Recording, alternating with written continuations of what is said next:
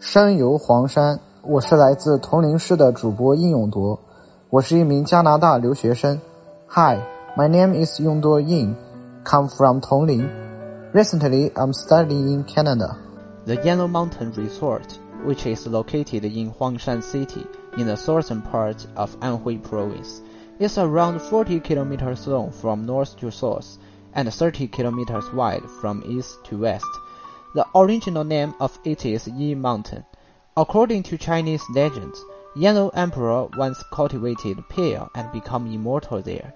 When it came to the period of Emperor Xuanzong of Tang, on June 17, 747, he renamed the Yi Mountain to Yellow Mountain, which means Yellow Emperor's Mountain. You may be wondering why Yellow Mountain is called the Mountain of 10,000 Emperors is because that in the long history of China, Yellow Mountain has been favored by ten emperors successively, making it a glorious mountain of 10,000 emperors. The documentary of The Great Yellow Mountain, which won the Global Panda International Documentary Asia Production Award, described it, it as follows. The ancient Yellow Mountain has been hidden in the legend of the Fairy Mountain surrounded by clouds. Among the tallest book in the Tang Dynasty, Yellow Mountain was a place where Taoists practiced alchemy. The legend about Yellow Emperor brought two countries, Rongcheng and Fu Fuqiugong, to cultivate and ascend to heaven has been deeply rooted in people's mind. According to Chinese legends, Wangxin Peak was where Yellow Emperor became immortal. Yellow Emperor aura fell on the Xianren Peak and condensed into a stone man.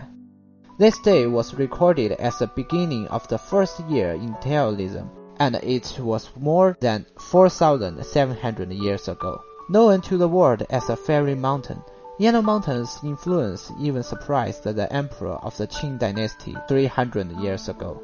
In 1701, Kangxi Emperor of the Qing dynasty named the Yellow Mountain as the Yellow Sea Fairy capital.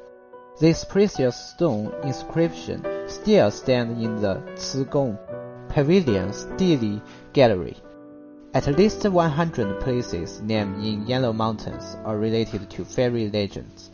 Yellow Mountain is a World Cultural Heritage Site, a World Natural Heritage Site, and a World Geological Park. Yellow Mountain has won the praise of the world. You have no wish to visit any other mountains after viewing the most popular and favorable five mountains. You do not even wish to visit them after you come back from a trip to Yellow Mountain. Here is a paradise where human and creature get along well with each other. The God's greeting pine, an amazing pine standing on the top of the peak, with its thousand years appearance, shows the image of Chinese hospitality. Here is a hall to reshape the spirit of Chinese brush painting.